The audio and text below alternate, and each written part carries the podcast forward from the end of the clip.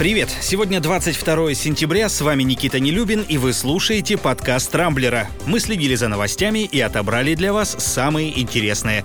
В этом выпуске. Украина может отдать России еще четыре своих города.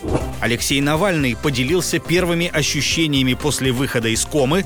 Билл Гейтс рассказал, когда закончится пандемия коронавируса и в чем главная опасность перехода России на четырехдневную рабочую неделю.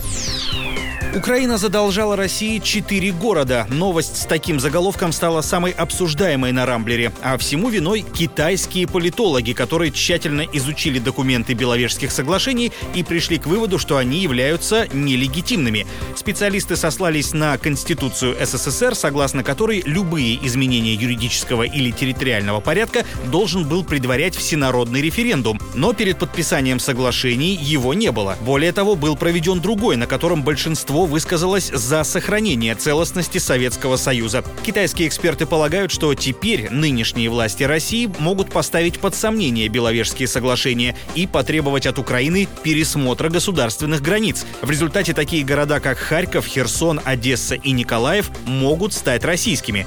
Предлагаю оставить эти фантазии на совести политологов из Китая, тем более, что нам и из-за Крыма проблем уже выше крыши. Алексей Навальный идет на поправку и продолжает выкладывать в Инстаграм всякие интересные подробности о своих первых ощущениях после выхода из комы. Оппозиционер рассказал, что когда очнулся, ничего не понимал и никого не узнавал, а также не мог говорить и вообще не представлял себе, что такое речь. Теперь же, когда память к нему вернулась, Навальный обратился к российским силовикам с требованием вернуть изъятую одежду, в которой он был в день отравления. Она, мол, является важным вещественным доказательством, поскольку на ней могли остаться следы следы новичка. Впрочем, Россия продолжает утверждать, что никакого новичка ни в организме, ни на теле Навального не было. Другую версию выдвинул и бывший член комиссии ООН по химическому и биологическому оружию Игорь Никулин. По его словам, если бы на одежде политика были такие сильные отравляющие вещества, то пострадавших могло быть намного больше. Так что если Навального и отравили, то, скорее всего, неким спецсредством, которое быстро выводится из организма и, вероятнее всего, сделано на Западе. Тем временем бутылка, с помощью которой якобы был отравлен оппозиционер, таинственным образом исчезла.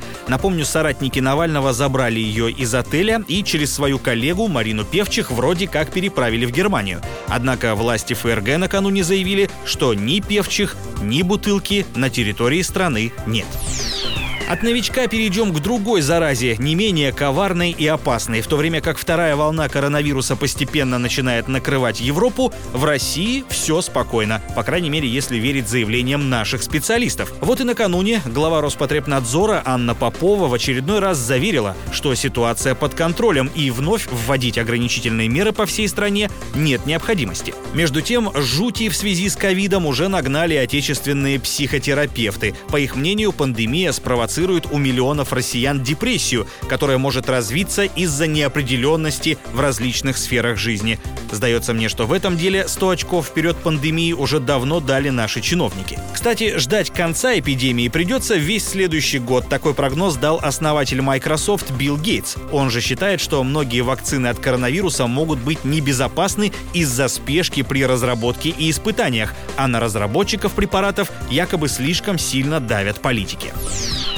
Россияне массово сопьются, если страна перейдет на четырехдневную рабочую неделю. С таким безрадостным прогнозом выступил депутат и бывший главный санитарный врач России Геннадий Онищенко. Он добавил, что в нашей стране нет предпосылок для того, чтобы в выходные люди могли пойти куда-то вместе с семьей, поэтому многие начнут квасить уже с четверга, а остаток недели будут просто валяться на диване. Насчет крупных городов не уверен, все-таки с семейными развлечениями там более-менее порядок, а вот в небольших городах такая проблема действительно есть. Так что опасения господина Онищенко, пожалуй, не такие уж и беспочвенные.